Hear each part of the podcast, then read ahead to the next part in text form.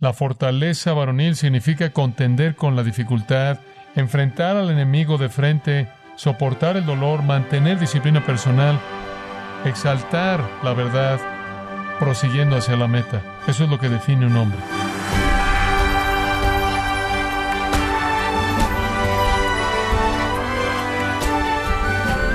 Le damos las gracias por acompañarnos en Gracia a vosotros con el pastor John MacArthur.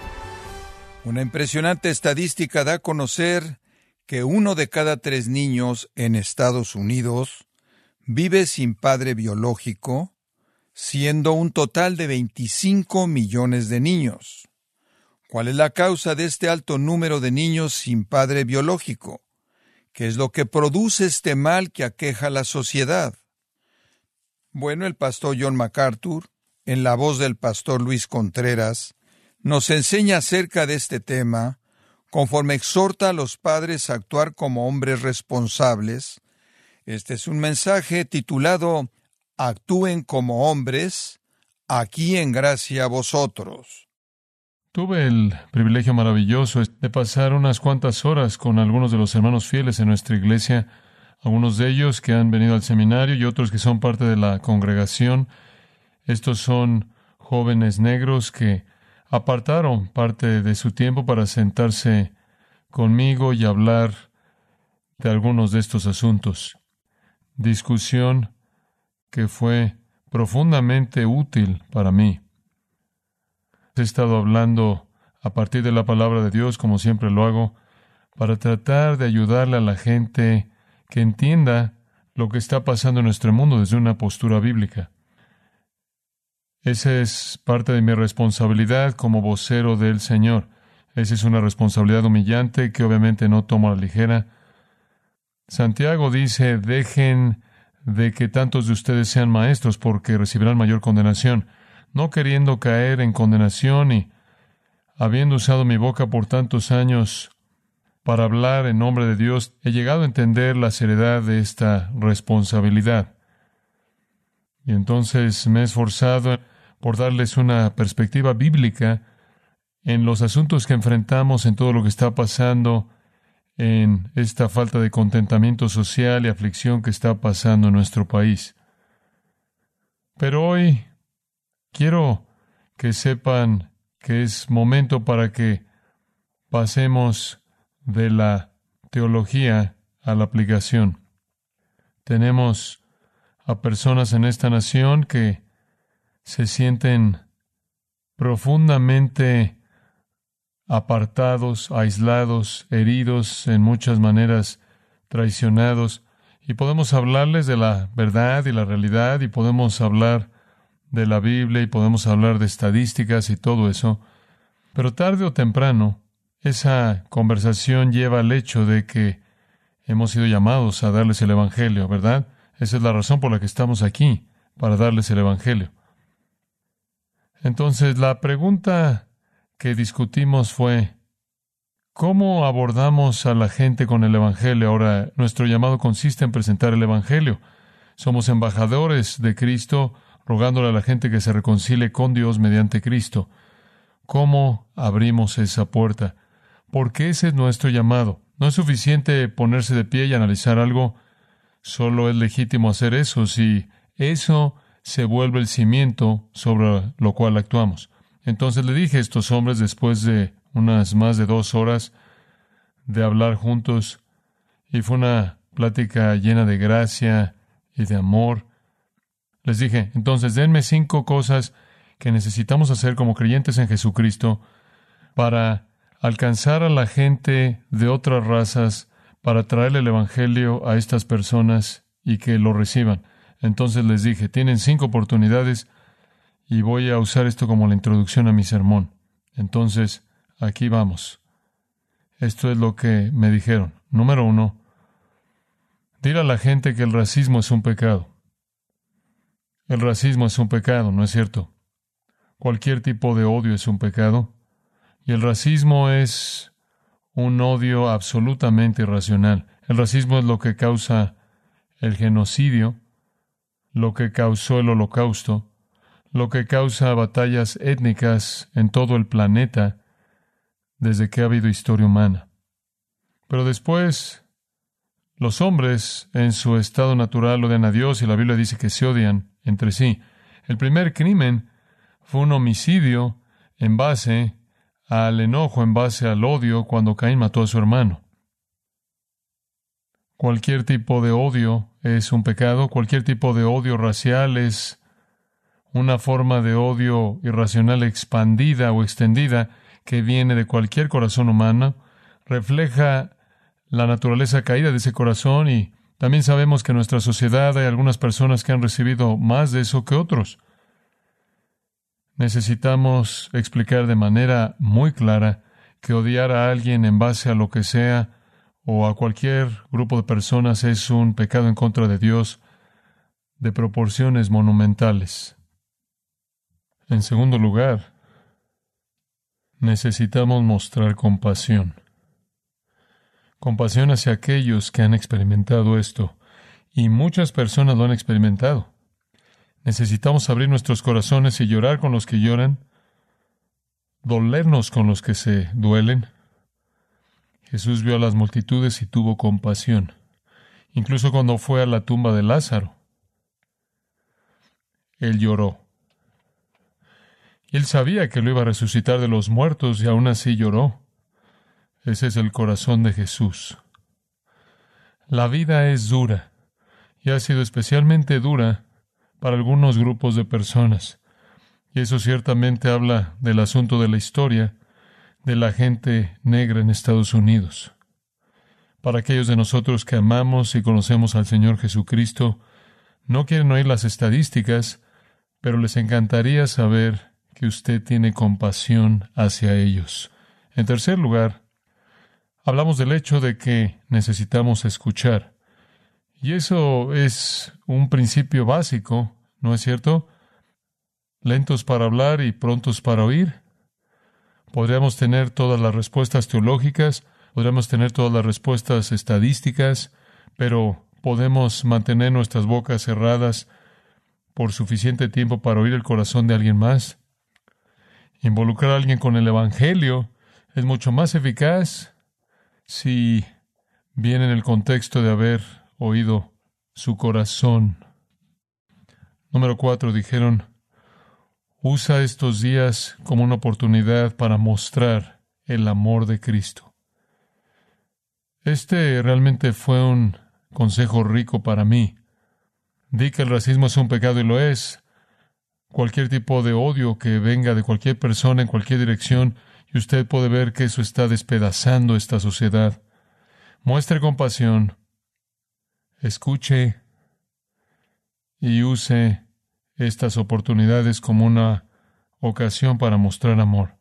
Esa es la cuatro, tenemos una más. Y la final fue esta. Lo único que va a romper el ciclo de nuestros problemas en este país son padres piadosos. Ayúdanos a desarrollar padres piadosos. Aquí está la realidad actual.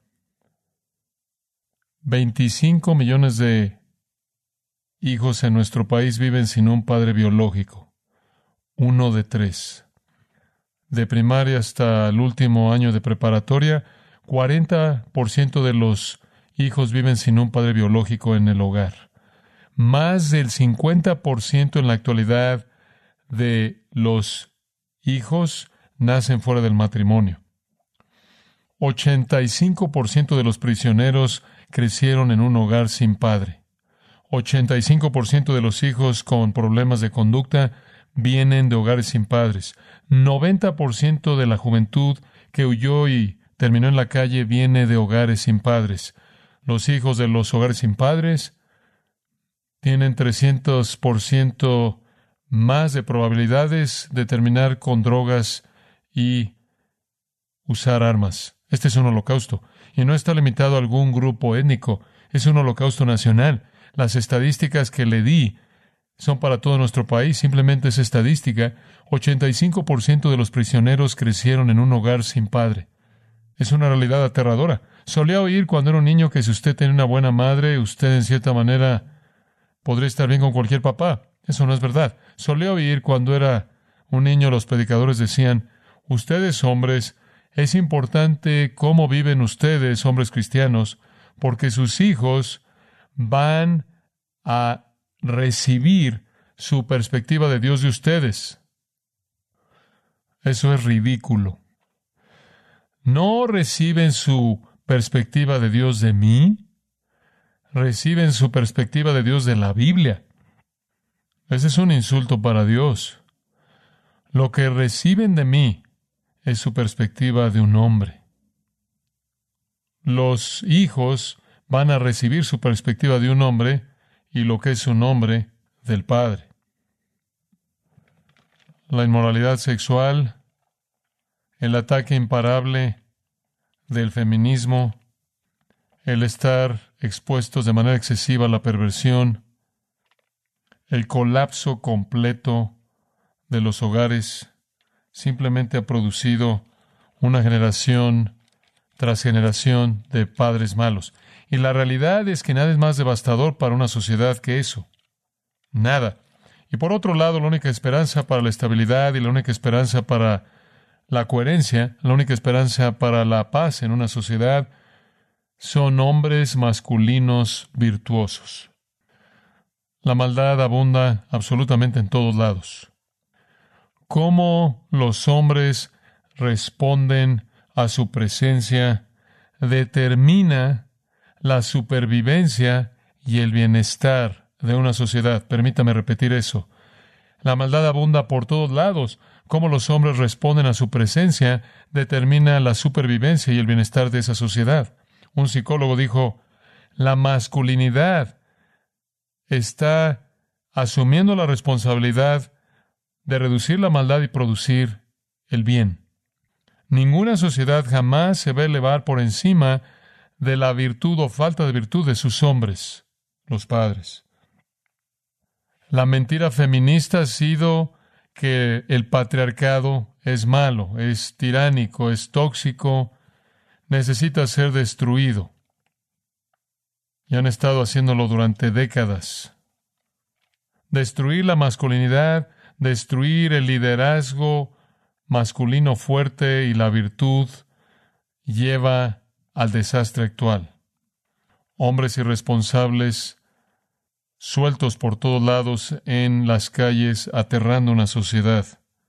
Hombres débiles nos han dado este legado. Hombres débiles producen la muerte de la sociedad. Y los hombres están en una crisis en la actualidad. Continuamente se les ha dicho que se pongan en contacto con su lado femenino y entonces se han vuelto defensivos acerca de su masculinidad. Las mujeres se levantan más y más y más y más alto y con mayor frecuencia hasta llegar a posiciones de liderazgo, conforme los hombres se sienten abrumados e incapaces de pelear contra la tendencia. O hay muchos hombres en el gimnasio bastante fuertes, tienen algunos músculos, pero virtualmente no están haciendo nada para detener la corriente de maldad en el mundo. Y por cierto, en el caso de que las mujeres no hayan empezado a darse cuenta de esto, los hombres débiles y inmorales abusan de las mujeres y producen más hijos débiles inmorales. No, los hijos no reciben su perspectiva de Dios de su padre, pero reciben su perspectiva de lo que un hombre es. Y estamos en problemas serios porque la cosecha actual de hombres están infectando a los hijos. Escuche la palabra de Dios. Éxodo capítulo 20, versículo 5. Yo soy Jehová tu Dios, fuerte, celoso, que visito la maldad de los padres sobre los hijos hasta la tercera y cuarta generación de los que me aborrecen. Escucha Éxodo 34, 7. Jehová de ninguna manera dejará al culpable sin ser castigado, visitando la iniquidad de los padres sobre los hijos hasta la tercera y cuarta generación. Dios lo vuelve a decir en Deuteronomio 5, 9 y 10. Yo, Jehová vuestro Dios, soy Dios celoso, que visito la iniquidad de los padres sobre los hijos y hasta la tercera y cuarta generación de los que me aborrecen, pero muestro misericordia a millares aquellos que me aman y guardan mis mandamientos. De manera repetida Dios dice, los padres corruptos crean en la sociedad un legado de corrupción que es generacional. Él no está diciendo que un hijo será castigado por el pecado de un padre. De manera clara, ese no es el caso. Deuteronomio 24:16 dice, los padres no morirán por sus hijos, ni los hijos morirán por sus padres. Toda persona será matada por su propio pecado. No estamos hablando de que un individuo sufre el castigo por el pecado de otra persona. Lo que estamos diciendo es que los padres, plural, que son corruptos, dejan un legado que no va a cambiar de dirección en tres o cuatro generaciones. Y si la siguiente generación es corrupta, empuja eso otras tres o cuatro, la siguiente generación otras tres o cuatro y se vuelve un ciclo imposible. En las palabras del profeta Zacarías, conforme él comienza su profecía, en el octavo mes del segundo año de Darío, la palabra de Jehová vino a Zacarías el profeta, hijo de Berequías, hijo de Ido, diciendo, Jehová estuvo muy enojado con vuestros padres. Por tanto, diles, Así dice Jehová de los ejércitos, volveos a mí, declara Jehová de los ejércitos, para que yo me vuelva a vosotros. Dice Jehová de los ejércitos, no seáis como vuestros padres. Algo tiene que romper el ciclo. De manera clara, una generación dominada por padres pecaminosos va a llevar la consecuencia aplastante de sus progenitores pecaminosos sus hijos sufrirán, sus nietos sufrirán, sus bisnietos sufrirán. Ninguna generación existe en aislamiento como una isla. Una sociedad impía, definida como impía por la conducta de los hombres, no será arrancada por generaciones múltiples. Entonces, no es que la gente recibe su perspectiva de Dios de un padre, pero reciben su perspectiva de lo que un padre es. Y si es la perspectiva equivocada, simplemente de manera deliberada es repetida una y otra y otra vez. ¿Cómo podemos romper el ciclo de esta masculinidad inicua generacional? Podemos comenzar al entender que esto es natural en el corazón humano. La postura automática de todo hombre es la corrupción, ¿verdad? Es lo más natural que hacen y es el pecar. El efecto más accesible de ese pecado se manifiesta en las mujeres en sus vidas y después en los hijos y en sus vidas y después se extiende al resto de la gente. El problema es que no hay justo ni a un uno. Todos son malos, como leemos en Romanos 3. No buscan a Dios, odian a Dios, odian a otros y están influenciando a sus hijos mientras que están dañando a sus esposas. Entiendo por qué hay un movimiento de mujeres. Y aunque está mal y devasta de manera total una sociedad, empuja a las mujeres a lugares en donde nunca quisieron estar y a los hombres los saca de los lugares donde debían estar. Lo entiendo debido a la corrupción de los hombres. Entonces, ¿en dónde comenzamos? Tenemos que comenzar como creyentes que tienen nuevas naturalezas, ¿verdad? Somos nuevas criaturas en Cristo, tenemos al Espíritu Santo y comenzamos al romper el ciclo. No va a ser quebrantado, todavía existe, ¿verdad? Lo que usted está viendo en la actualidad, en el caos de esta sociedad, lo que usted ve en la debilidad y la insensatez de personas en lugares altos, lo que usted ve es simplemente la realidad de que padres corruptos destruyen la sociedad. Hablamos de abortos. Los abortos son otro resultado de hombres corruptos. Podemos comenzar como creyentes al entender lo más básico, la virtud, la virtud medular de la masculinidad. La palabra que me gusta usar es fortaleza. Márquela en su mente. no necesita escribirla. Lo voy a hacer lo suficiente para que no lo olvide. Fortaleza. ¿Qué es fortaleza? Es una gran palabra. Firmeza, fuerza de alma que enfrenta el peligro con valentía y soporta la pérdida y el dolor sin queja.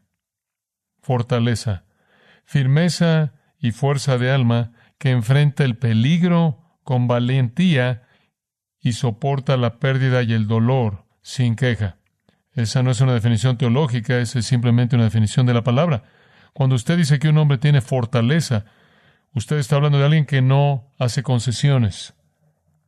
Incluso cuando hay peligro, incluso cuando ese peligro escala al nivel del temor y el dolor. La fortaleza es una combinación de convicción, valentía y perseverancia. Convicción, valentía y perseverancia. No solo es la disposición, diría que incluso es el deseo de arriesgar, literalmente de crear desafíos si no están ya ahí, de atacar la dificultad, de desafiar la dificultad de frente, de soportar el sufrimiento con valentía. Esto es lo que hace que un hombre sea un hombre. Y este es el tipo de hombre en quien una mujer encuentra su seguridad, encuentra su protección y en ese tipo de relación, la feminidad de una mujer florece.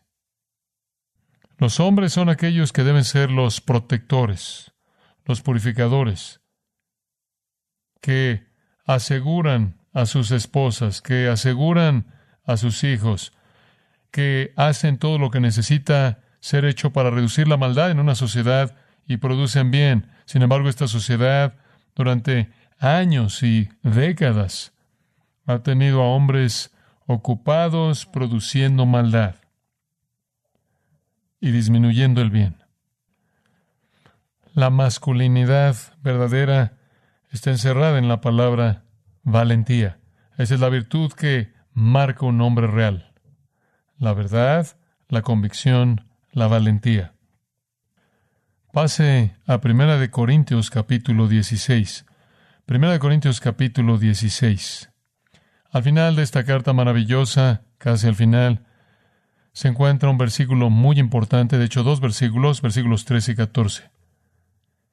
Escuche lo que el apóstol Pablo dice. Velad, estad firmes en la fe, portaos varonilmente, esforzaos, todas vuestras cosas sean hechas con amor. Velad peligros por todos lados.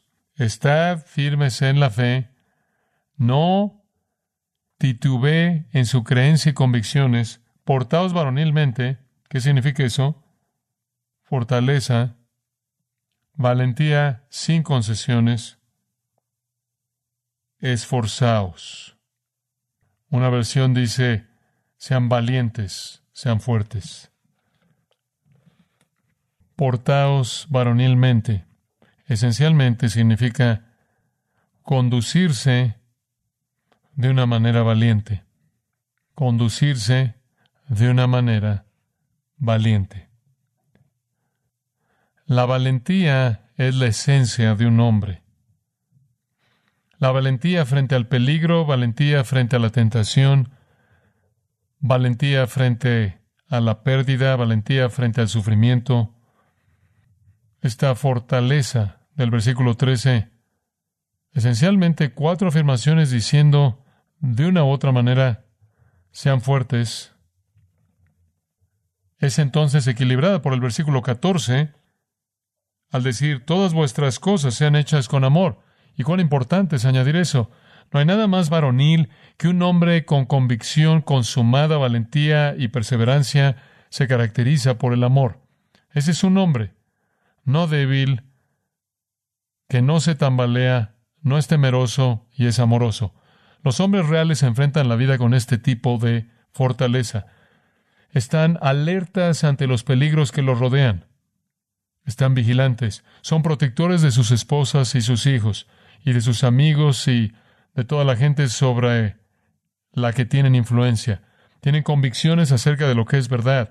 Tienen la valentía de vivir esas convicciones y la fortaleza para mantenerse inamovibles cuando esas convicciones les van a costar todo. Sus convicciones únicamente son convicciones reales si se mantienen de pie bajo la presión más intensa. ¿Cuán importante era esto? Permítame llevarlo de regreso al libro de Deuteronomio. En Deuteronomio 31, Moisés está entregándole el manto de liderazgo a Josué y en el versículo 6, él dijo esto, esforzaos y cobrad ánimo, no temáis ni tengáis miedo de ellos, porque Jehová tu Dios es el que va contigo, no te dejará ni te desamparará.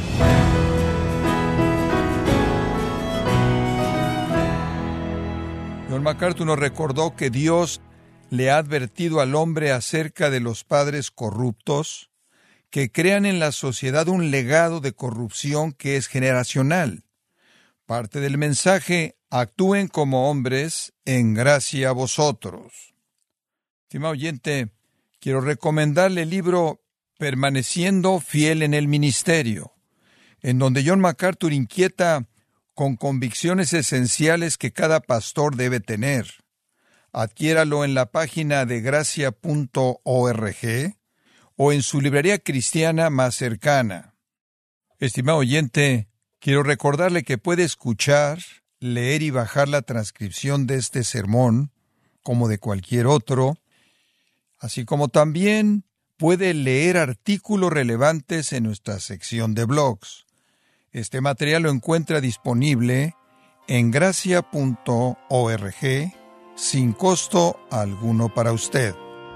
Si tiene alguna pregunta o desea conocer más de nuestro ministerio, como son todos los libros del pastor John MacArthur en español o los sermones en CD que también usted puede adquirir, escríbanos y por favor mencione la estación de radio por medio de la cual usted nos escucha en gracia a vosotros. Es importante conocer no solo el país y ciudad de donde usted nos escucha, sino también la radio. Para quienes contactan nuestro ministerio por primera vez, pueden solicitar una copia del mensaje de promoción sin costo alguno, un mensaje por oyente únicamente. Si usted vive en los Estados Unidos o Puerto Rico, escríbanos a Gracia Vosotros, P.O. Box 4000, Panorama City, California 91412 o puede escribirnos a través del siguiente correo electrónico radio arroba gracia punto org. Y queremos agradecerle desde el fondo de nuestro corazón su tiempo y sintonía, y en nombre de John MacArthur y del personal de este organismo, invitarle para que nos acompañe en la próxima edición y así juntos continuar desatando la verdad de Dios un versículo a la vez en gracia a vosotros.